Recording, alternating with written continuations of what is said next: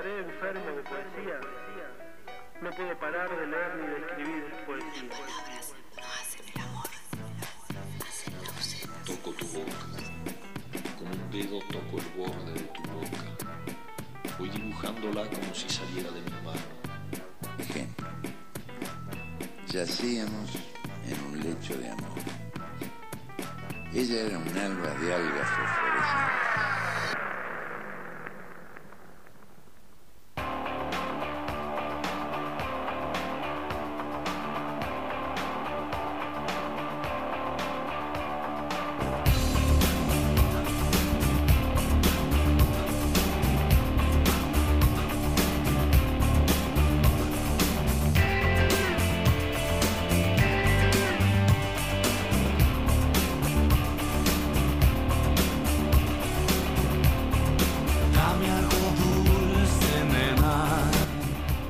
Volvemos al aire, 18 minutos pasan de las 11 de la mañana, 25 grados la temperatura y ya está con nosotros en nuestra mesa de trabajo la profesora en letras, la señora Juliana Chaco. Ay, cuánto título.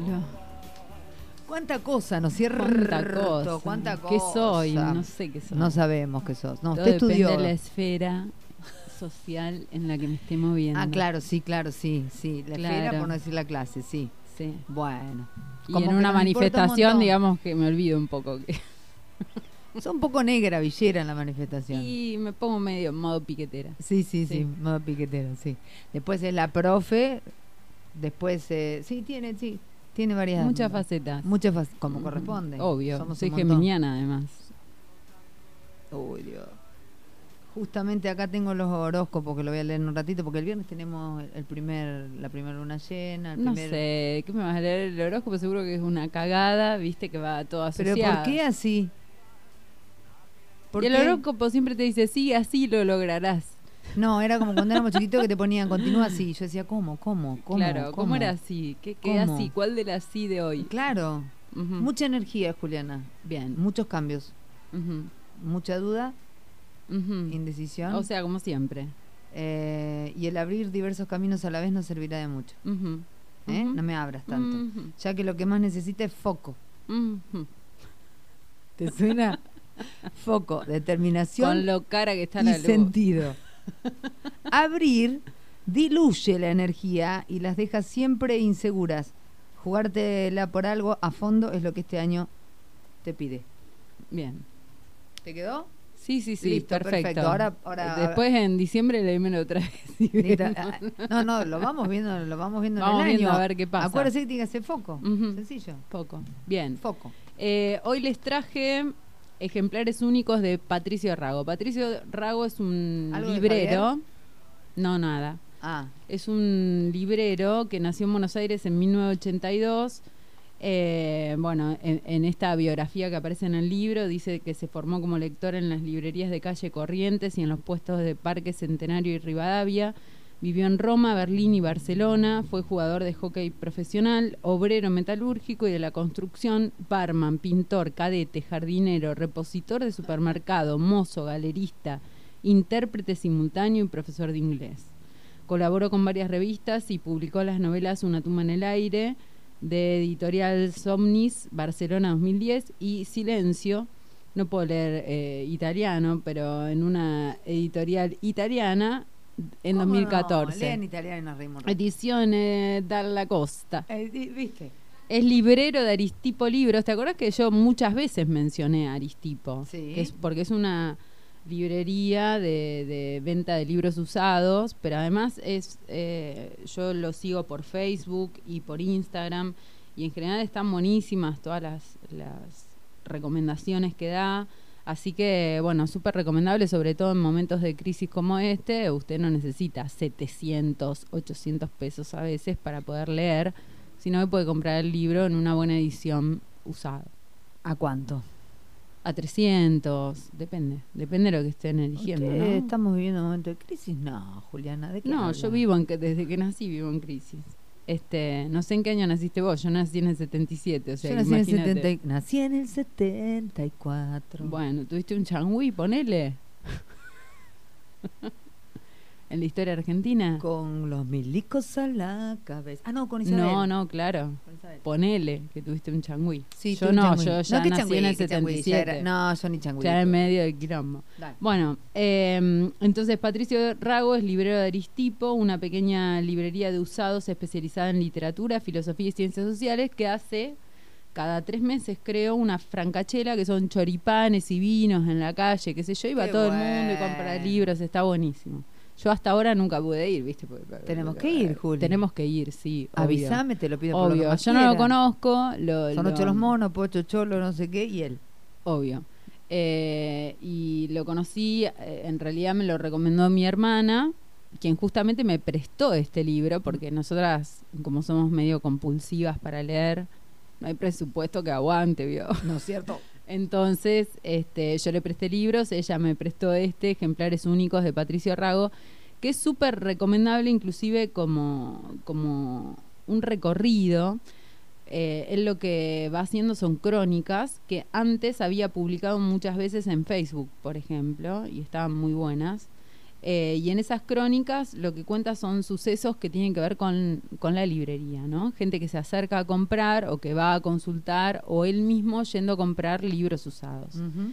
Eh, no lo vamos a spoilear mucho porque está buenísimo que... Pero avíseme si tienes experiencia, porque yo la quiero pasar. Sí, por quiero supuesto. comer un choripán, a comprar un Tenemos libro, que coincidir, viste, con la caterva de criaturas. Exacto. Hay que ubicar.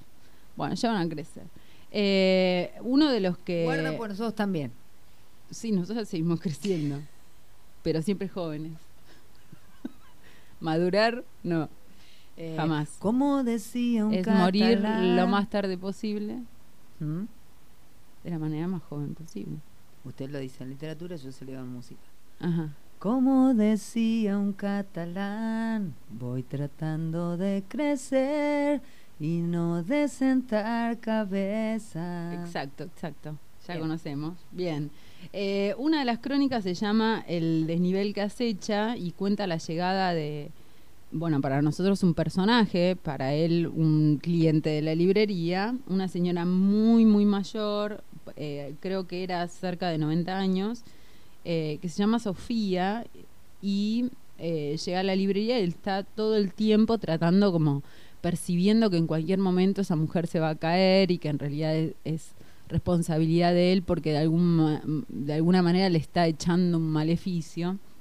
Pero a mí lo que me interesó sobre todo de, de estas crónicas, además que nombra un montón de libros, que está buenísimo, Está buenísimo. eh, lo que me interesó son todas las, digamos, los, los, las, cómo discurre en otras cuestiones que tienen que ver a veces con los lectores o con la literatura. Eh,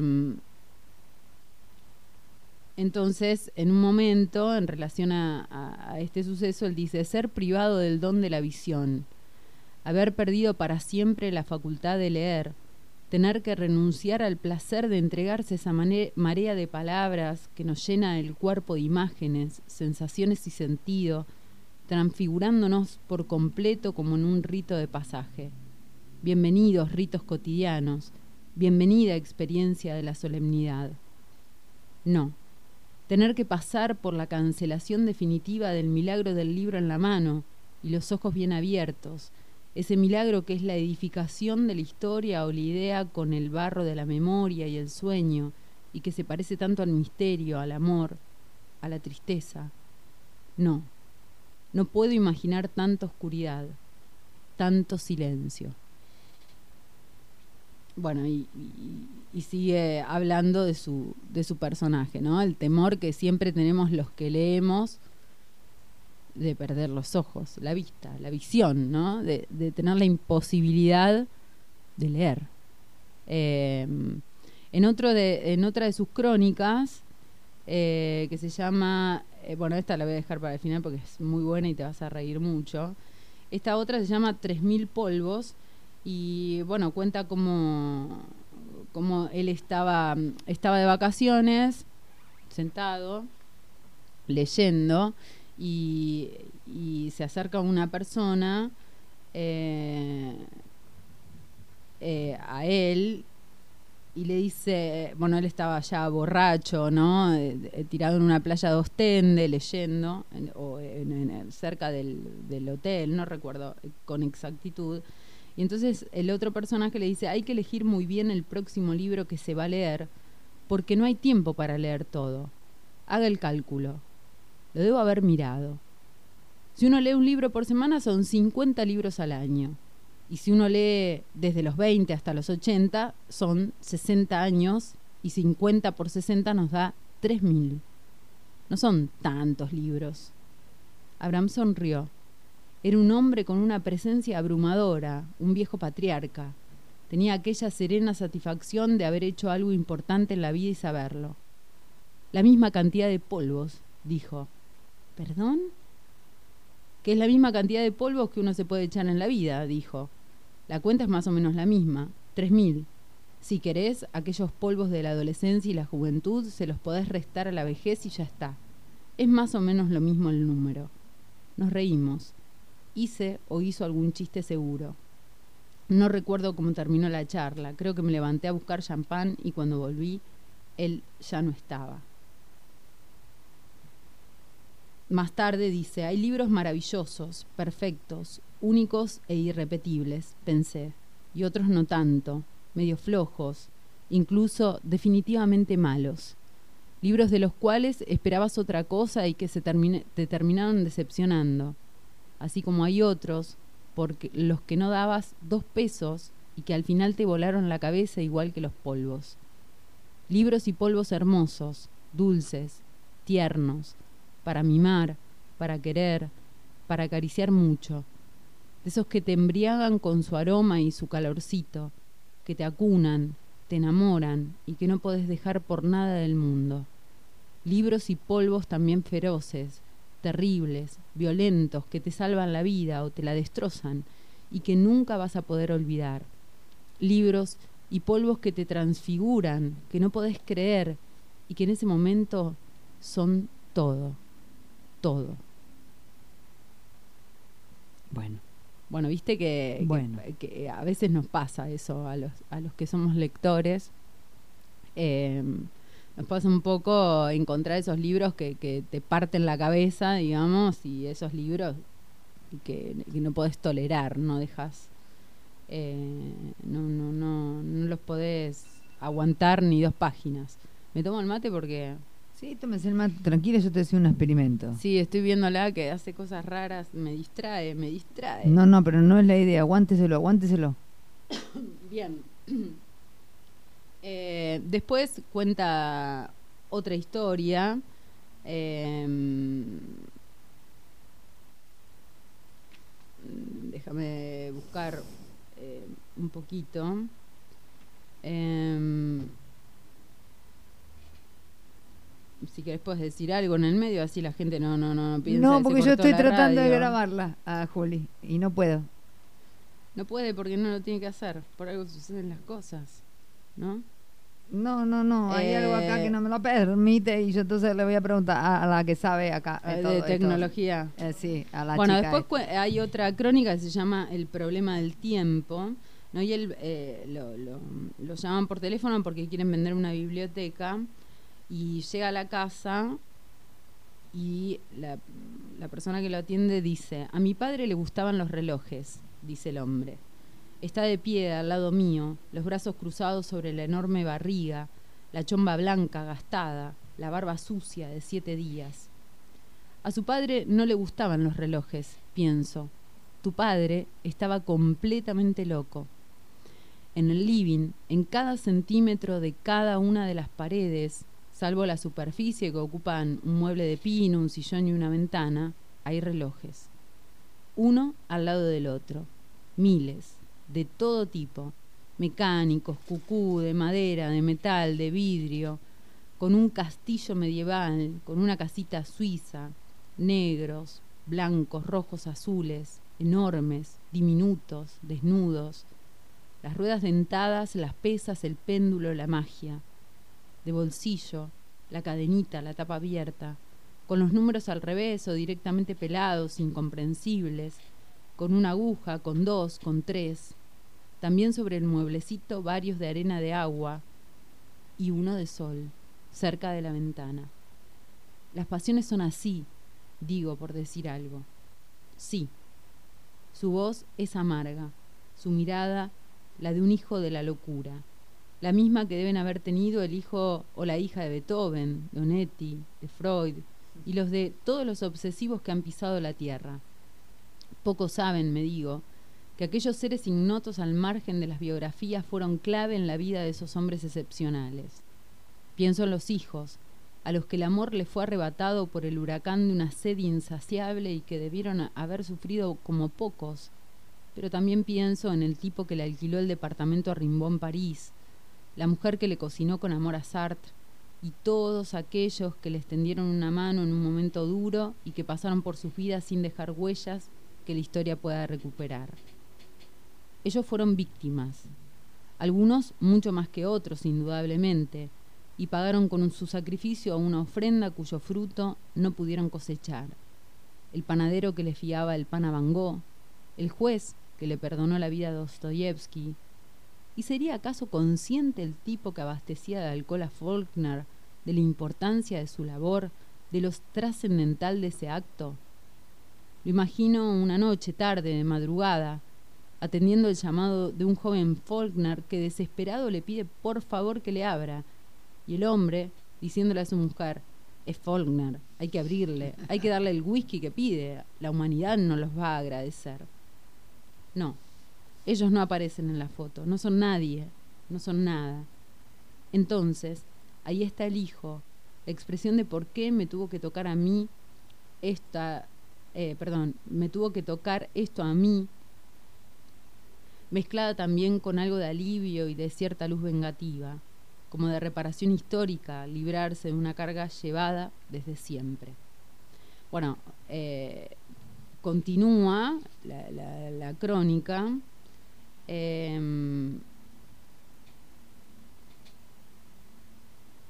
y, y sigue diciendo, lo imagino tratando de llamar la atención del padre, la imagen del niño tironeando del pantalón del adulto, la insistencia proporcional a la indiferencia que le vuelve a la palmada amistosa de anda a jugar o anda con tu madre, las preguntas del hijo perdiéndose en el silencio de la obsesión del padre, los llamados de atención, la rebeldía adolescente, las escenas en la mesa y después, en los últimos años, los monosílabos, los largos periodos sin hablar, la distancia.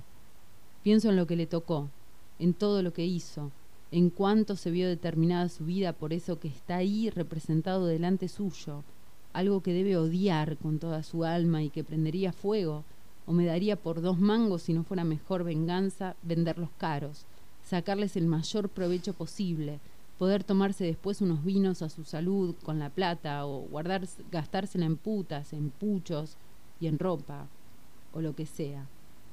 Me encantaría decirle, y sí, tu viejo estaba loco y te cagó la vida, y sí, a veces pasa, ¿qué le vas a hacer? Los padres nos eligen. La vida es una carrera en la que podés elegir más o menos hacia dónde correr, pero no desde dónde arrancás, ni con qué piernas lastro ganas. Eso no. Te tocó esto y te entiendo. Ya fue. Sacale todo el jugo que puedas. Hacelos mierda. Vendelos uno a uno. Tomate el laburo, la dedicación, la constancia de hacerlo un trabajo. Vendelo todo a tu viejo, parte por parte, desmembralo, despedazalo como si fuera un titán de la mitología griega, sacátelo de encima de a poquito, disfrutando del peso que precede al alivio, al momento de sentirte un poquito más liviano, más solo, más hombre. Me parece perfecto. Pero no lo hago, por supuesto. No digo más nada. tremendo. Tremendo. Tremendo. No, no, por eso. Eh, Otra que Pavlovsky. Pavlovsky. Eh, bueno, en, otro, en otra de sus crónicas eh, lo llaman también para, para que vaya a comprar una biblioteca eh, y el personaje le dice, papá era escritor, me dice la hermana cuando termino de separar todo. Estuve dos horas revisando libros. Estoy cansado y algo bombado por la losa radiante. Levanto las cejas y le sonrío. Con un gesto me invita a que me acerque a unas cajas que yo apenas miré porque lo que había no me interesaba. Ahí están los libros del tipo. Son ediciones de autor, de Duncan o de algún centro psicoanalítico, Fundación Algo. Publique su libro propio, por favor. El mundo lo necesita. No se quede con las ganas de contar su historia, por el amor de Dios. banana, sí. Miro el brillo de los lomos, la tosquedad de la tipografía. Parecen las cajitas de las películas que venden en la calle. Tristísimo. Llévese algunos, por favor, me pide la mujer. Imagino que querrá que su padre sobreviva de alguna manera. Querrá que la tinta que derramó su padre sobre un papel tan blanco tubo de hospital, que lastima los ojos, se pierda en los misteriosos caminos del mundo. Quizás alguien importante lo descubra y haga que lo valoren como se merece, o esperará menos, mucho menos. Tal vez se conforme con que al menos una persona lo lea por azar y se emocione o le pase algo y lo termine y lo recuerde. Y así, el espíritu de su padre, la vida entregada a la literatura, horas y días y años luchando en la soledad de la hoja en blanco, esté donde esté, sienta algo parecido a esa sensación tan falaz de que el esfuerzo al final valió la pena, o no espera nada, ni lo piensa, qué sé yo, la verdad, no lo sé. Em, Es lapidario. Es tremendo, ¿viste? Porque se va encontrando con distintos No- no- personajes. y no tiene ninguna intención de dejar ninguna respuesta ni, ni- ni ningún desenlace amable. Hay que leer. Hay que leerlo. En, en otra, eh, que se llama El viejo Merini, el viejo Merini va todo el tiempo, digamos, a la, a la librería. Sí, está eh, pedo, y bufa, ¿no? Sí, y no, claro. no le gusta lo que ve, bueno. Entonces tiene una mala relación con, con el librero. Eh, eh, y entonces el librero obviamente lo odia, ¿no? Cosa que le Cada pasa a casi viene, todos los comerciantes. Que odia a un cliente. Bueno, entonces dice... em,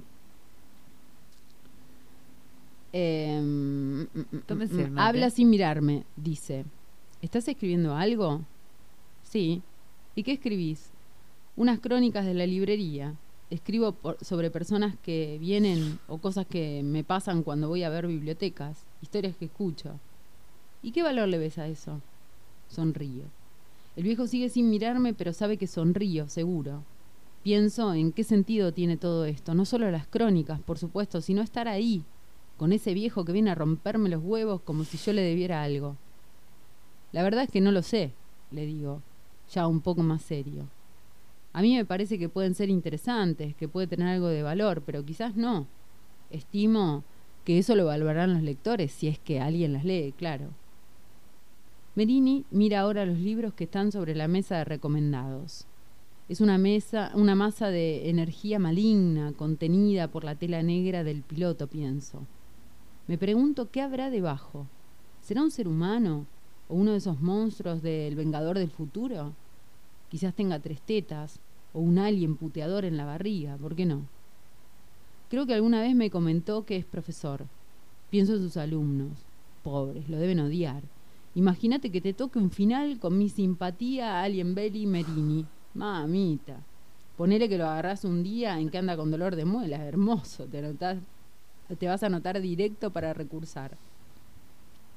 Pasan unos minutos en que ninguno de los dos dice nada. Trato de imaginarlo en su juventud. Me pregunto si habrá sido siempre un amargo o habrá ido conquistando su amargura a fuerza de desilusiones. No sé qué haría en esas reuniones de gente grosa, pienso como la le serviría el café, calculo. Hasta que Merini rompe el silencio y dice, ¿y ya escribiste sobre la vez en que un poeta te pidió que lo pusieras en la vidriera y no solo lo, no lo pusiste, sino que además te le reíste en la cara? Me encanta. El personaje pidiéndole al autor que escriba sobre él, que le dé vida. Me siento pirandelo. El viejo Merini quiere leer su historia, la injusticia que una vez lo sigue castigando la vida, con la que una vez más lo sigue castigando la vida. Nadie lo lee, a nadie le interesa lo que tiene para decir, por eso reacciona así, con violencia, porque nadie lo valora, nadie ve lo que él ve, su talento, su trayectoria. Demoro un poco mi respuesta para verlo sufrir, para prolongar el momento, para decidir si lo mando o no a la mierda. Estoy a punto de levantarme y pedirle que se vaya, que no venga más, que tiene el honor de ser la primera persona que no es bienvenida a Aristipo. Me pudrió Merini. ¿Para qué viene? Dígame. ¿Qué culpa tengo yo de su fracaso? Los conoció a todos, fue amigo de los más grosos, colaboró, estuvo con ellos y ahora lo edita un símil Duncan. Lo lamento, señor. Eran las reglas del juego y usted las tenía que saber. Entró a la cancha y perdió. Y bueno, en este juego son muchos más los que pierden que los que ganan. Me puede pasar a mí, nos puede pasar a todos. Al menos lo intentó. Pero eso no le da derecho a ir por la vida tirando mierda como si los demás tuviéramos la culpa toda esa frustración, ese maltrato. Basta, me cansé. No me voy a fumar más su bronca, su rencor, ese veneno que suelta con total impunidad cada vez que viene, como si fuera su casa. No, de ninguna manera.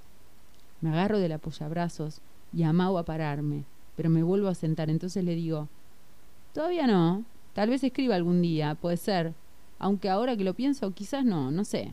No sé qué valor pueda tener, la verdad. Merini me mira. Deja el, libro que tenía en la mano y no dice nada. Se va. No creo que vuelva por un tiempo. Así que esta crónica es para él, la primera y única hecha a pedido de su protagonista. Maravilloso.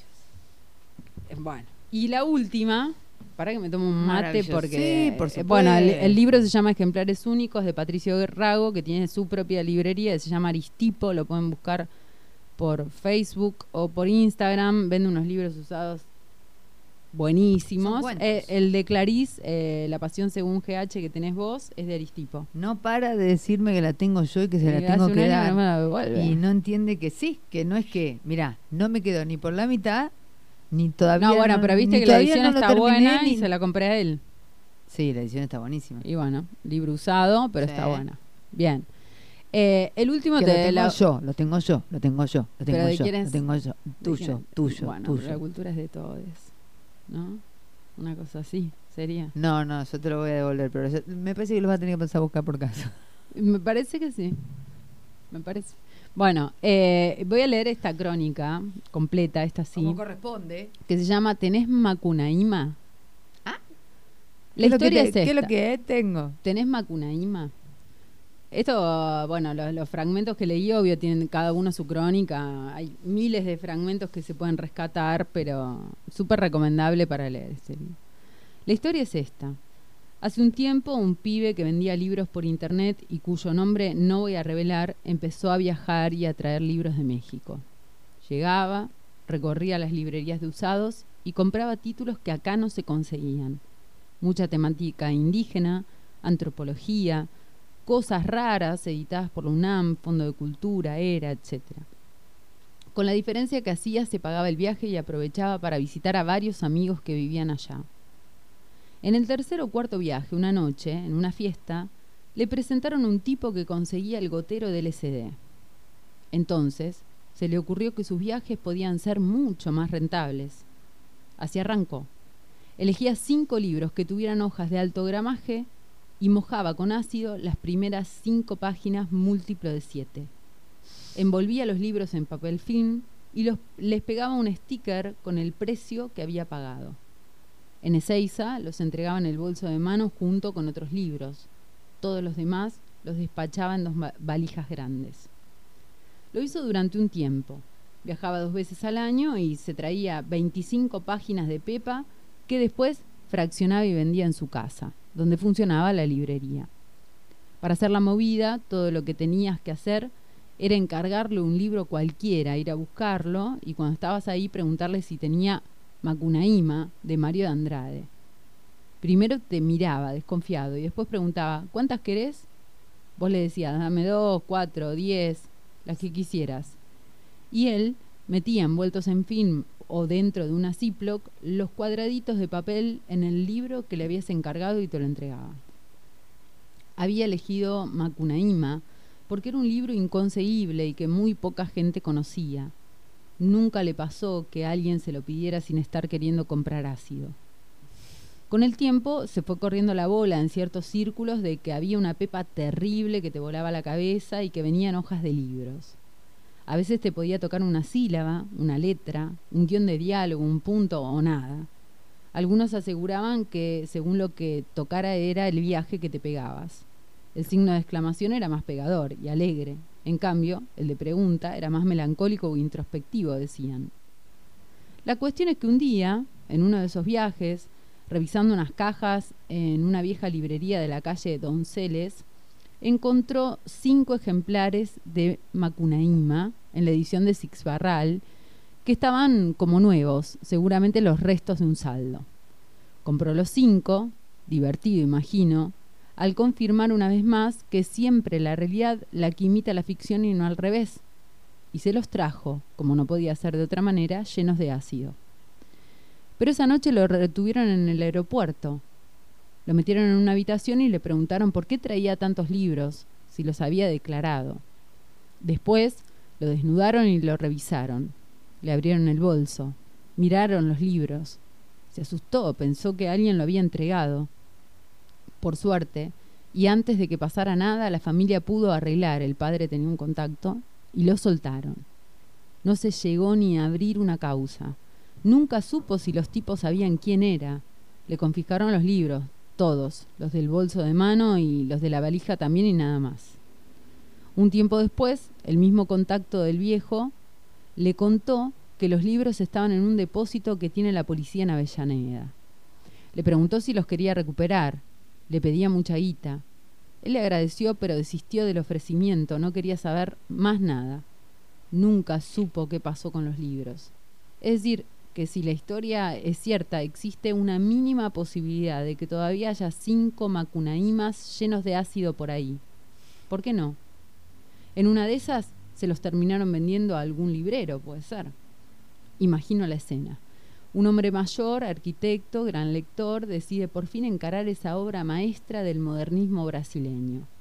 Abre el film en el que se conservó el libro, se sienta en su sillón favorito y se pone a leer. El hombre tiene esa costumbre tan común como los personajes del nombre de la Rosa de Eco de mojarse el dedo índice para pasar las páginas del libro. Después de la página 7 y después de la 14 y de la 21, el hombre se empieza a sentir raro, como nunca antes en su vida. Alucina, se sumerge en el mato, tiene largos y absurdos diálogos con criaturas mitológicas, se ríe solo a carcajadas, se convierte en pez, en ave, la locura le dura varias horas. Nunca llega a explicarse qué pudo haberle pasado. ¿O no? Y tal vez sea necesario que alguien conozca la historia, encuentre uno en un puesto de algún parque y ya en su casa, después de mirarlo un rato, le saque el film y tome una de las primeras cinco páginas múltiplo de siete, recorte un borde, se lo ponga debajo de la lengua y se pegue alto viaje. Nunca se sabe.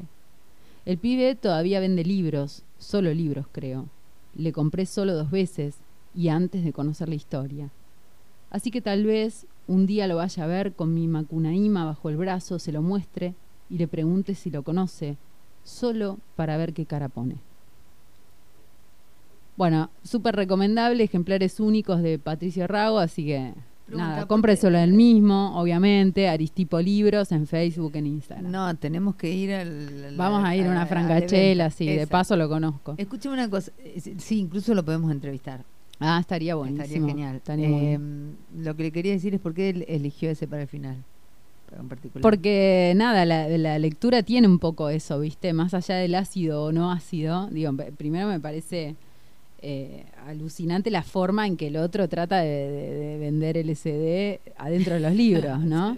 Y por otro lado, es algo que, a quienes leemos no sucede sin LSD.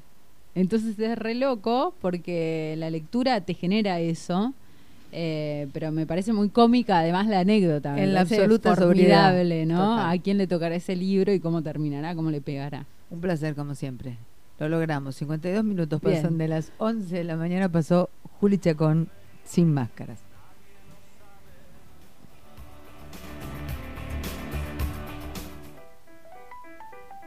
Estaré enfermo de poesía. No puedo parar de leer ni de escribir poesía. Toco tu boca. Con un dedo toco el borde de tu boca Voy dibujándola como si yacíamos en un lecho de amor. Ella era un alba de algas fosforescentes